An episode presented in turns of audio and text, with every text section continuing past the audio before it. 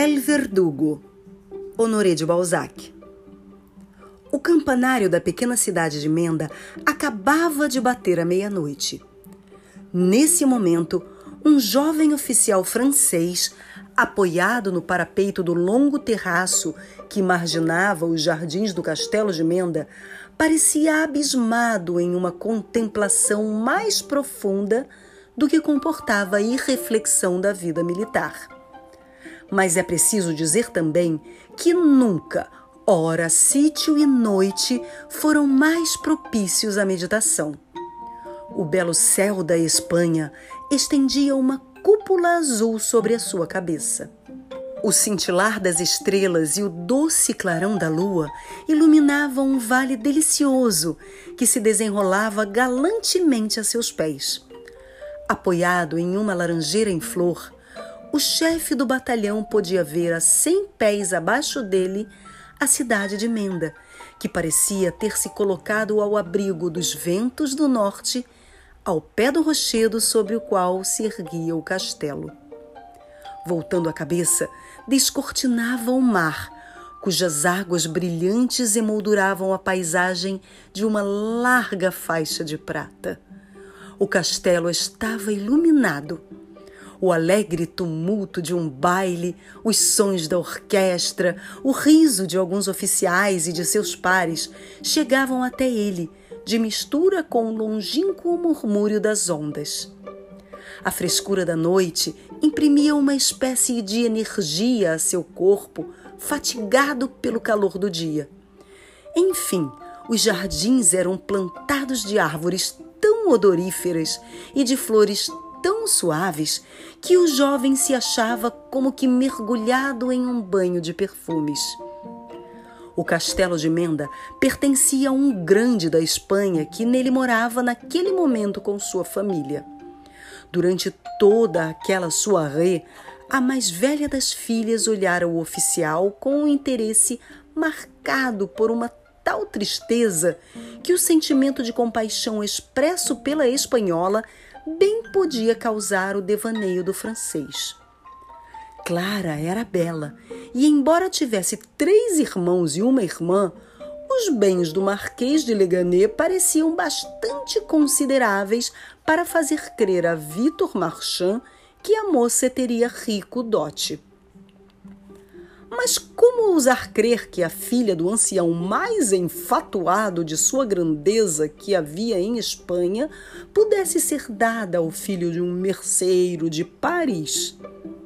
Tendo o Marquês sido suspeitado pelo general G de preparar um levante em favor de Fernando VII, o batalhão comandado por Vitor Marchand fora acantonado na pequena cidade de Menda para conter as terras vizinhas, que obedeciam ao Marquês de Leganê.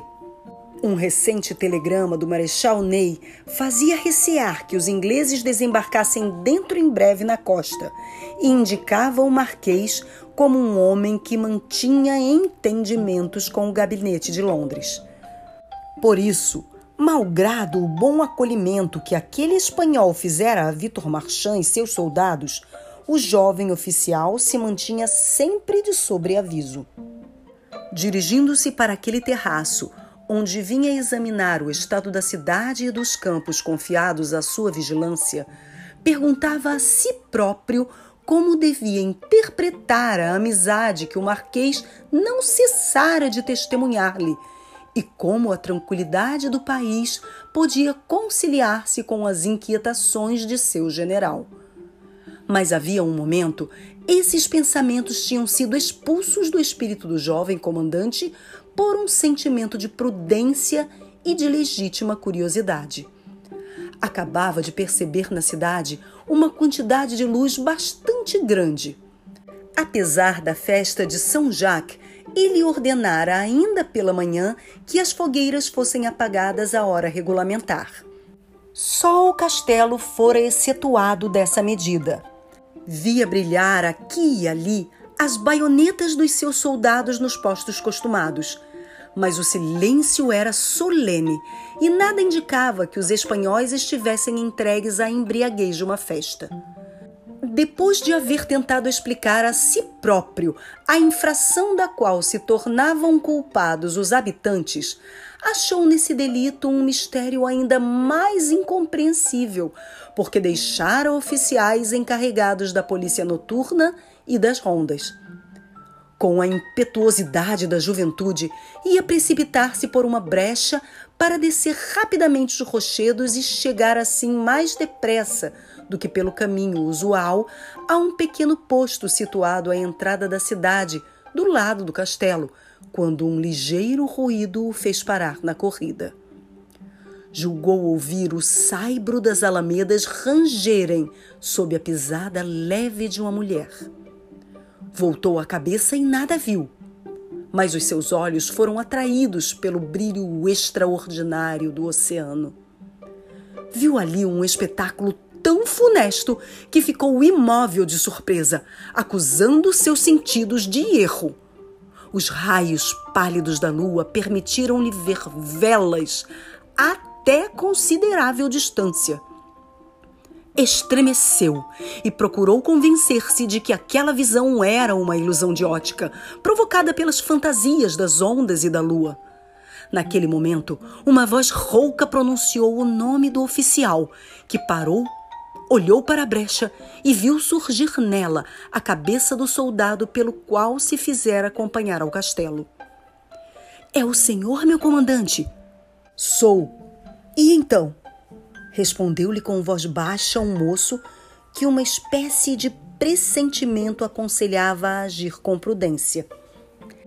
Essa gente está se remexendo como vermes e apresso-me, se me permite, a lhe comunicar minhas pequenas observações. Fala, respondeu Vitor Marchand. Acabo de seguir um homem do castelo que se dirigiu para aqui com uma lanterna na mão. Uma lanterna é furiosamente suspeita.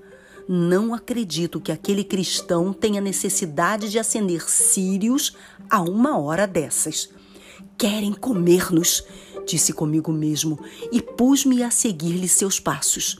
Assim, meu comandante, descobri a três passos daqui, sob a ponta de uma rocha, um amontoado de feixes de lenha. Um grito terrível de repente ressoou na cidade. Interrompeu o soldado. Súbito clarão iluminou o comandante. O pobre granadeiro recebeu uma bala na cabeça e caiu. Um fogo de palha e de lenha seca brilhava como um incêndio a dez passos do jovem. Os instrumentos e os risos deixavam de fazer-se ouvir na sala de baile. Um silêncio de morte, interrompido por gemidos, substituíra, de súbito, os rumores da música e da festa. Um tiro de canhão reboou no mar. Frio suor umedece a testa do jovem oficial. Estava sem espada. Compreendia que seus soldados tinham perecido e que os ingleses iam desembarcar. Viu-se desonrado se vivesse. Viu-se arrastado perante um conselho de guerra. Então mediu com os olhos a profundidade do vale e ia atirar-se, quando a mão de Clara agarrou a sua. Fuja, disse ela, meus irmãos seguem-me para matá-lo. Embaixo do rochedo, indo por ali, encontrará o andaluz de Juanito. Vá! Empurrou-o. O moço, estupefato, olhou-a durante um instante, mas obedecendo logo ao instinto de conservação que nunca abandona o homem, mesmo o mais forte, precipitou-se pelo parque tomando a direção indicada e correndo através dos rochedos que só as cabras tinham transitado até então. Ouviu Clara gritar aos irmãos que o perseguissem, ouviu os passos de seus assassinos, ouviu assobiar a seus ouvidos as balas de várias descargas mas atingiu o vale, achou o cavalo, montou e desapareceu com a rapidez de um raio.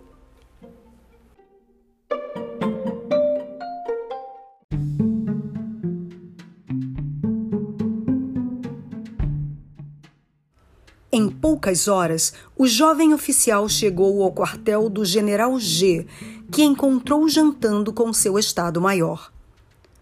Trago-lhe minha cabeça! Exclamou o chefe de batalhão, aparecendo pálido e desfeito. Sentou-se e contou sua terrível aventura. Um silêncio assustador acolheu seu relato. Acho-o mais infeliz do que criminoso, respondeu enfim o terrível general. Não é culpado da proeza dos espanhóis, e a menos que o marechal não decida de outra maneira, eu o absolvo.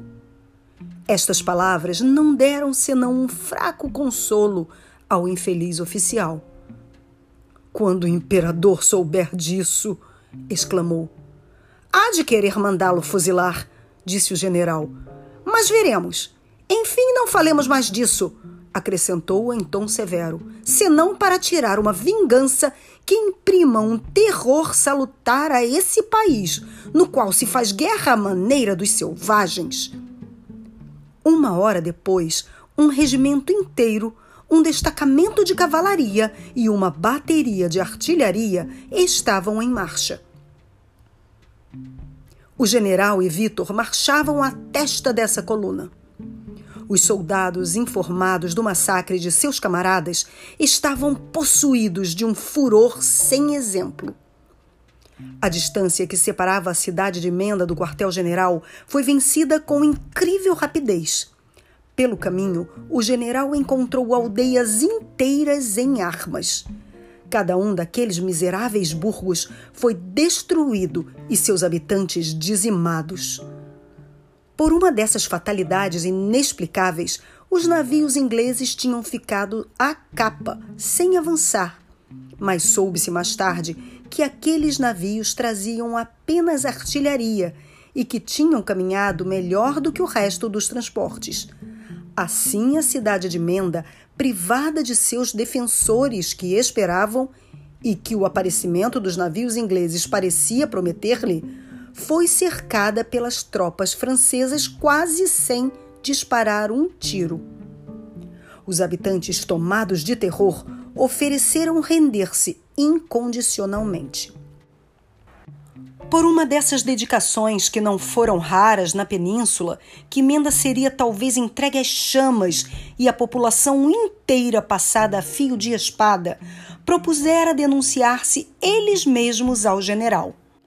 Ele aceitou o oferecimento, impondo-lhes a condição de que os habitantes do castelo, desde o último criado até ao marquês, seriam postos entre as suas mãos. Aceita essa capitulação, o general prometeu perdoar o resto da população e impedir seus soldados de pilhar a cidade ou de incendiá-la.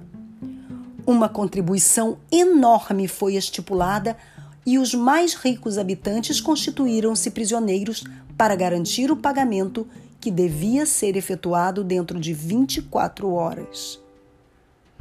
O general tomou todas as precauções necessárias à segurança de suas tropas, providenciou a segurança da região e recusou aboletar seus soldados nas casas. Depois de mandá-los acampar, subiu ao castelo e ocupou-o militarmente. Os membros da família Leganei e os criados foram cuidadosamente guardados à vista, manietados e fechados no salão onde tivera lugar o baile. Das janelas daquele salão podia-se facilmente abranger o terraço que dominava a cidade. O Estado-Maior estabeleceu-se em uma galeria contígua, onde o general reuniu primeiro um conselho para decidir que medidas tomar a fim de impedir o desembarque. Depois de ter despachado um ajudante de campo ao Marechal Ney, ordenado o estabelecimento de baterias na costa, o general e seu Estado-Maior ocuparam-se dos prisioneiros. Duzentos espanhóis que os habitantes tinham entregado foram imediatamente fuzilados no terraço. Depois dessa execução militar, o general mandou erguer no terraço tantas forças quantas pessoas havia no salão do castelo e deu ordem para chamarem o carrasco da cidade. Vitor Marchand aproveitou esse tempo para ir visitar os prisioneiros. Voltou logo para junto do general. Acorro, disse-lhe com voz comovida, para pedir-lhe graças. O senhor? respondeu o general em tom de amarga ironia. Ai de mim, prosseguiu Vitor. Peço tristes graças. O marquês, vendo erguer as forças, esperou que o senhor mudasse esse gênero de suplício para sua família e suplica-lhe que mande decapitar os nobres. Seja, disse o general. Pede ainda que lhe seja concedido o socorro da religião e que os livrem de suas cordas. Prometem não tentar fugir. Consinto, disse o general, mas o senhor fica responsável. O velho ofereceu-lhe ainda toda a sua fortuna se quiser perdoar ao filho mais moço. Realmente, respondeu o chefe, seus bens pertencem já ao rei José. Deteve-se. Um pensamento de desprezo franziu-lhe a testa e acrescentou: Vou além do seu desejo. Adivinho a importância de seu último pedido. Pois bem, que compre a eternidade de sua alma, mas que a Espanha se lembre para sempre de sua traição e de seu suplício. Deixo sua fortuna e a vida àquele de seus filhos que tomar o lugar do carrasco. Vá e não me fale mais nisso. O jantar estava servido.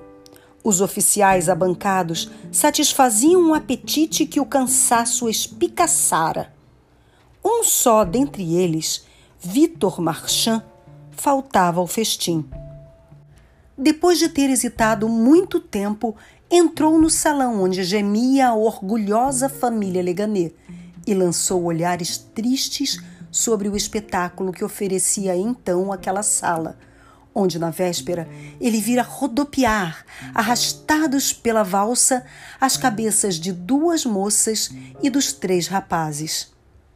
Estremeceu, pensando que dentro em pouco deveriam rolar, decepadas pelo cutelo do carrasco. Amarrados às suas poltronas, o pai e a mãe, os três rapazes e as duas moças conservavam-se em imobilidade completa. Oito servos estavam de pé, com as mãos amarradas atrás das costas. Estes quinze personagens olhavam-se gravemente e seus olhos mal traíam os sentimentos que os animavam. Uma resignação profunda e a pena de terem falhado na sua empresa liam-se em alguns rostos. Soldados imóveis guardavam-nos, respeitando a dor daqueles cruéis inimigos. Um movimento de curiosidade animou os rostos quando Vitor apareceu. Ele deu ordem de desamarrarem os condenados e foi ele próprio desatar as cordas que prendiam Clara à cadeira. Ela sorriu tristemente. O oficial não pôde evitar roçar o braço da moça, admirando sua cabeleira preta, seu busto esbelto. Era uma verdadeira espanhola. Tinha a pele espanhola, os olhos espanhóis, longas pestanas curvas e as pupilas mais negras do que as asas de um corvo. Conseguiu? perguntou-lhe ela, dirigindo-lhe um desses sorrisos fúnebres, onde ainda assim se sente a mocidade. Vitor não pôde deixar de gemer. Olhou um por um os três irmãos de Clara. Um, e era o mais velho, tinha 30 anos. Pequeno, bastante mal feito, o ar altivo e desdenhoso, não lhe faltava certa nobreza nas maneiras e não parecia estranho a essa delicadeza de sentimentos que tornou outrora tão célebre a galanteria espanhola. Chamava-se Juanito. O segundo, Felipe, teria cerca de 25 anos. Parecia-se com Clara o último tinha oito anos. Um pintor teria achado nos traços de Manuel um pouco dessa constância romana que Davi emprestou às crianças nas suas páginas republicanas. O velho marquês tinha uma cabeça recoberta de cabelos brancos que parecia fugida de um quadro de Murilo. A esse aspecto, o jovem oficial abanou a cabeça, desesperando de ver aceitar por qualquer daqueles quatro personagens a barganha proposta pelo general. Não obstante, ousou confiá-la a Clara. A espanhola estremeceu primeiro, mas retomou de súbito um ar de calma e foi ajoelhar-se diante do pai. Oh, disse ela, faça Juanito jurar que obedecerá fielmente às ordens que lhe der e ficaremos contentes. A marquesa estremeceu de esperança, mas quando, curvando-se para o marido, ouviu a horrível confidência de Clara, aquela mãe desmaiou. Juanito compreendeu tudo e pulou como um leão na jaula. Vitor encarregou-se de dispensar os soldados depois de ter obtido do Marquês a garantia de uma submissão absoluta. Os criados foram levados e entregues ao carrasco, que os enforcou. Quando a família não teve senão Vitor por guarda, o velho pai levantou-se. Juanito, disse ele. Juanito respondeu apenas com uma inclinação de cabeça que equivalia a uma recusa. Recaiu sobre a sua cadeira e fitou os parentes com um olhar seco e terrível. Clara veio sentar-se nos seus joelhos e com tom alegre. Meu querido Juanito, disse ela, passando-lhe os braços em volta do pescoço e beijando-o nas pálpebras. Se soubesses quanto, dada por ti, a morte me será doce. Não terei de sofrer o odioso contato das mãos do carrasco. Tu me curarás dos males que me esperavam. E, meu bom Juanito, não me querias ver pertencer a ninguém, pois bem. Seus olhos aveludados lançavam um olhar de fogo sobre Vitor, como para despertar no coração de Juanito seu horror aos franceses. Tem coragem, disse-lhe seu irmão Felipe, pois de outra maneira nossa raça quase real será extinta. De súbito, Clara levantou-se o grupo que se formara em volta de Juanito afastou-se e o rapaz, rebelde a qualquer direito, viu diante de si, de pé, seu velho pai, que em tom solene exclamou: Juanito, eu te ordeno.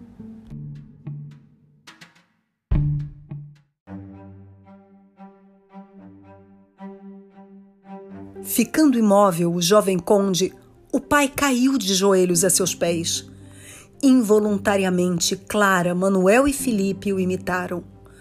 Todos estenderam as mãos para aquele que devia salvar a família do esquecimento e pareceram repetir estas palavras paternais: Filho, faltar-te-ia energia espanhola e verdadeira sensibilidade?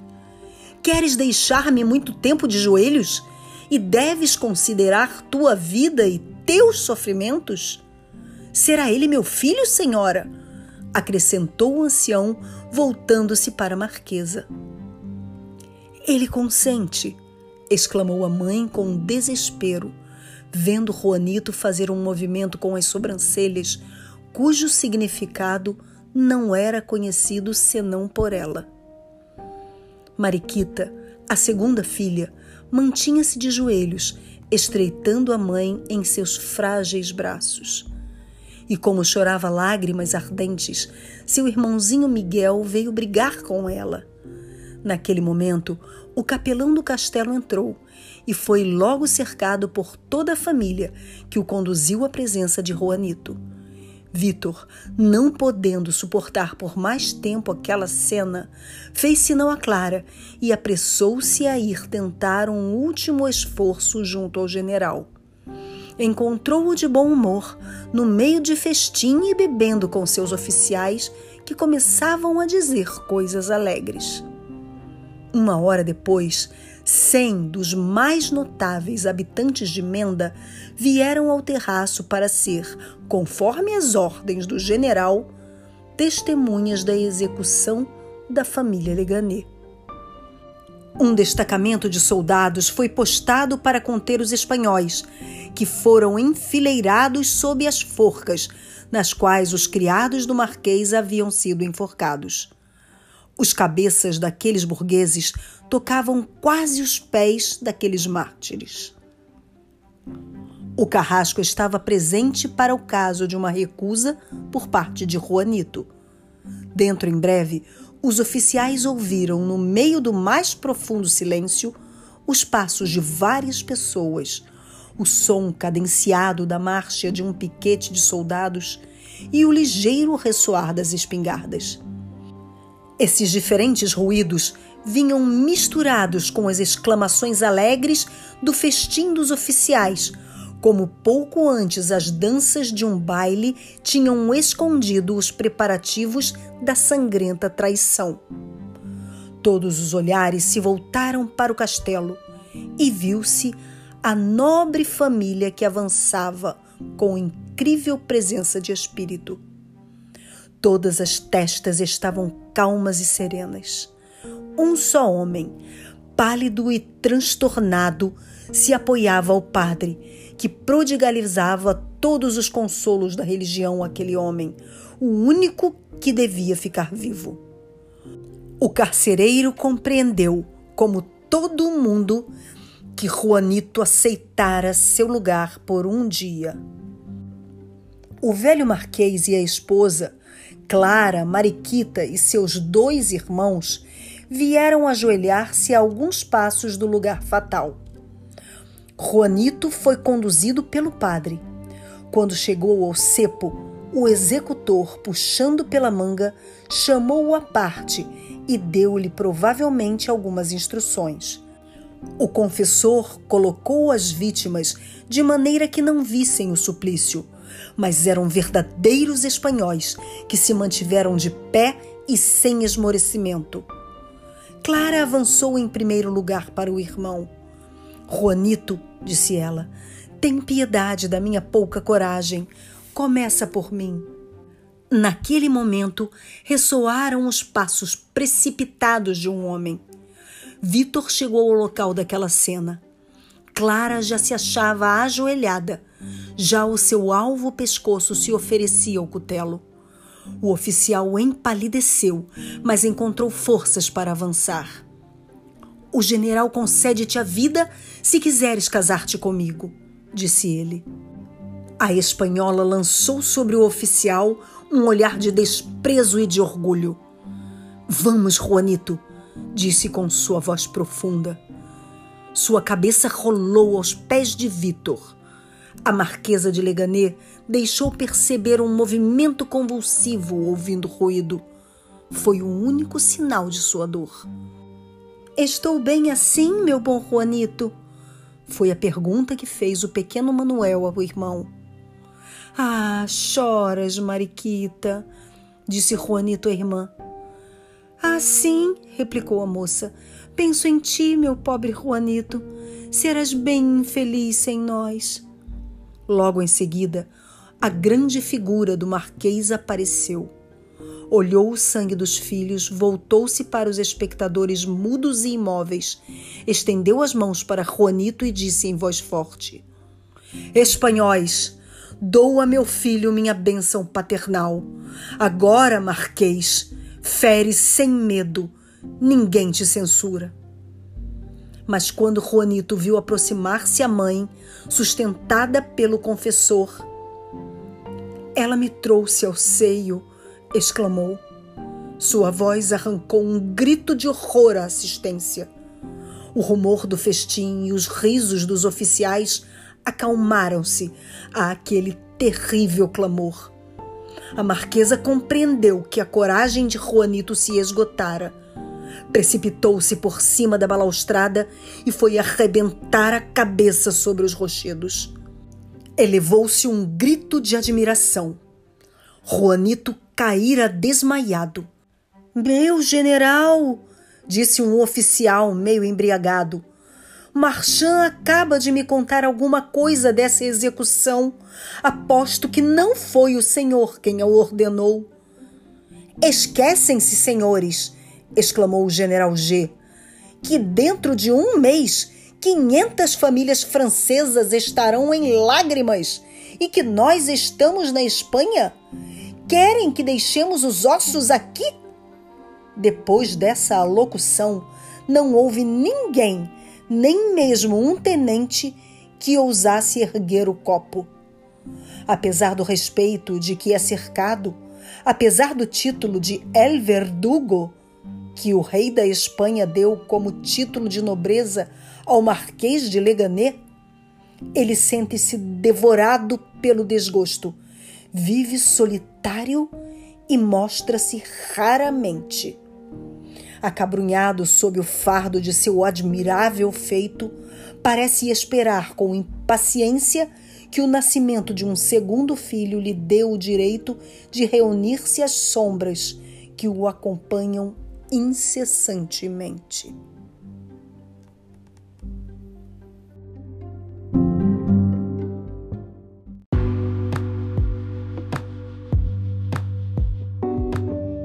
Eu sou Andréa Lobão e você ouviu El Verdugo, conto de Honoré de Balzac. Obrigada pela sua audiência. Volte sempre.